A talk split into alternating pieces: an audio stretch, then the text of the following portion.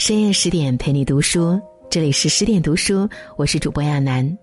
今天要和你分享的是《浮生六记》，女人的幸与不幸都在性格里。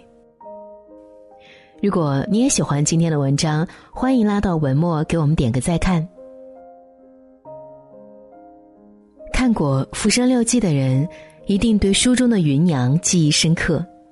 林语堂曾把这本书翻译成英文推向全世界，并且在一本的序言中写道：“云，我想是中国文学中最可爱的女人。”初看的人都被芸娘的聪明和浪漫打动，更为她悲惨的命运惋惜。可是随着年龄的增长，再看却发现芸娘的命运不仅是封建礼教的伤害。是他在平日言行中一点点埋下了不幸的伏笔。他从衣食无忧的风花雪月，到被公婆嫌弃驱逐，落得个衣食不周，到最后一对儿女无力赡养，在穷困潦倒中疾病缠身，在贫困交加中悲凉离世。芸娘高开低走的命运，都是他自己一步步选择的结果。人没有远虑的安逸，是一种目光短浅的享乐。芸娘和沈父的婚姻是有情人终成眷属的那种，前半生他们是一对不食人间烟火的神仙眷侣，一对新婚燕尔在垂帘宴客的地方消夏，房檐下一株老树，浓荫覆窗，远离人群，美得像一幅画。芸娘绣女工，沈父读读书。谈论着古今，品评着花草，享受着人间至乐。书中一段段描写令人向往：沉入园林，种植蔬果、山草、灌花、食药；归来入室，闭目定神，约几个知心密友到野外溪旁，或琴棋试性，或曲水流觞，或说些山因果报，或论些今古兴亡。看花枝堆锦绣，听鸟语弄声黄，真真是一任他人情反复，世态炎凉，悠游闲岁月，潇洒度时光。美则美矣，他们享乐的同时，却忘记了一件最重要的事，那就是筹谋未来的生计大事。所有的美好，都是由祖业出资成全，由父辈辛苦赚钱买单。才换来的静好岁月，他们似乎从来不曾为将来的经济来源有过丝毫打算，也不曾为将来的生活有过一次理性的筹划。风花雪月固然美好，但是友情饮水真的不能填饱肚子。不思量规划未来的出路，只顾眼前的美好，早晚会无路可走。等到被父亲驱逐出门的那一刻，才发现，他们连基本生存的能力都不具备。所有走到山穷水尽的地步，都是用自己的脚稀里糊涂走到的，而没有好好动动脑子，每一步会引向什么样的境地。生活不会欺骗目光长远的人，也无法欺骗思维清晰、深谋远虑的人。如果觉得生活欺骗了谁，那只是因为有些人一直在自欺欺人的混日子罢了。两难的家务事上不明是非。芸娘在沈父笔下是聪明伶俐的，可是她却做了一件糊涂至极的事，导致了跟婆媳关系彻底破裂，也为她被大家族驱逐埋下了伏笔。一天，芸娘收到沈父的一封信，信中说。公爹常年在江苏扬州、韩江做馆，身在异乡难免孤独，想从家乡找一位熟悉乡音的女人服侍起居。沈父请芸娘替父亲物色一位小妾。如果芸娘换位思考一下，同是女人的婆婆是什么样的心情，她完全可以置之不理。然而。聪明伶俐的芸娘则完全相反，瞒着婆婆，热心操办起来。她暗暗相中一位姚姓女子，并且带到家里游玩。婆婆见了芸娘，搪塞说只是来家里玩。后来姚姓女子做了公爹的小妾，婆婆才恍然大悟，一股恨意油然而生。婆媳之间一道永远无法弥补的裂痕横亘中间。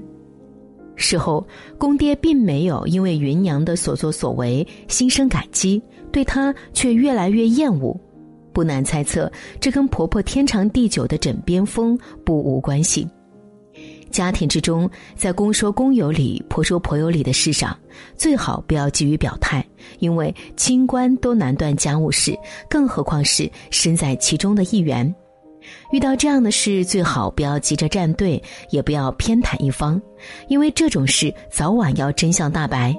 如果被欺骗的一方得知了真相，将会记恨你一辈子；而那个得到过你帮助的人，却未必会记你一辈子的好。在两难的事情上，把自己搅和其中，才是真正的糊涂。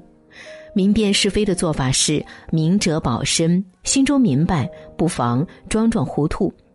遇到两难的事，宜缓不宜急，宁可不做，也不要把自己搅进局内。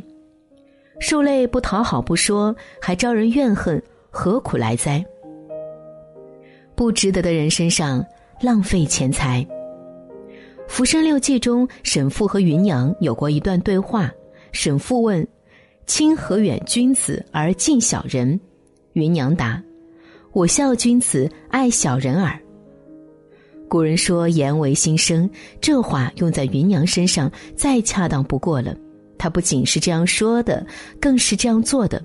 有一段时间，芸娘一心要为沈父纳一位妾，沈父反对，说自己无非是一个穷书生，根本养不起妾室，更何况他们夫妻二人感情特别好，无需其他女人。芸娘压根也没考虑过他们的经济状况，心中只想着布衣饭菜可乐终身。她太过理想化的认为，沈父身边一妻一妾，只要布衣暖、菜饭饱、烟火也能成神仙。可是她没想过人生坎坷，何为呼来哉？往往皆自作孽耳。芸娘找到了一位名叫憨圆的女子。真是一位琴棋书画韵味十足的女子，既漂亮又有才华，年方二八，正是她理想中的人物。可当芸娘在她身上几乎花光全部家当后，憨元转脸嫁给了更有权势的男人。有才有貌却无德的憨元，让芸娘落得个人财两丢，大病了一场，从此拉下病根，为日后的早亡埋下了祸根。导致沈父与芸娘被公婆驱逐出门，也跟钱财有关。沈父的弟弟启堂向邻居家借贷，请芸娘为他做担保人。芸娘想也没想就答应了。可等到启堂迟迟不还钱后，邻居上门讨债，公爹质问原因，芸娘如实回答，而启堂矢口否认。芸娘百口莫辩，被公爹倒扣了一个诽谤小叔、背逆公婆的罪名。盛怒之下，将他们夫妻二人驱逐出门。从此，他们走向了流亡的道路。那句“虽叹其才思俊秀，切恐其福泽不深”，似乎成了芸娘人生的写照。所有不计后果花出去的钱，都将暗暗标上后悔的烙印。等到大彻大悟的时候，虽悔恨交加，却已无法挽回。人人都知道赚钱的艰难，因此要爱惜手里的每一分钱，让它花的有价值。不值得的人身上花钱是最大的浪费，更不要做财力无法承担的事，那是人生最大的坑。一旦掉落其中，将永久陷入沉沦的泥潭，终身都将无法挣脱困境。纵观芸娘的一生，如此令人感叹：一个聪慧灵巧的女子，却以贫病身亡收场。人生的道路漫长而曲折，每一步都指向人生的终点，关键处只有几步，一定要好好把握。无论眼前的生活多么岁月静好，都要筹划未来的生计。《论语》中有言：“人无远虑，必有近忧。”不要贪图一时的享乐，而忘记了增进搏击风雨的能力。风暴来临，才能击退灾难。与家人的关系说来简单，其实是最难相处的关系。一旦导致无法弥合的裂痕，家庭纠纷不断，互相拆台，家庭走入衰败是迟早的事。从换位思考的角度思考，以善为本，互相谅解，增进和睦，赢得安宁，才能幸福。人活一世，每一天都离不开钱。有句谚语说：“珍馐美味离不开盐，走进天下离不开钱。”每一分钱都来之不易，每花一分钱就要掂量它的价值，花在值得的人身上，用在正确的事情上，才是真正的爱惜钱财，否则就是莫大的浪费。没有一个人的人生是一马平川，但请记住，好走的都是下坡路，只要努力向上，生活一定会向好。愿明智聪慧的人走好人生的每一步，收获幸福和美满。更多美文，请继续关注十点读书，也欢迎把我们推荐给你的朋友和家人，一起在阅读里成为更好的自己。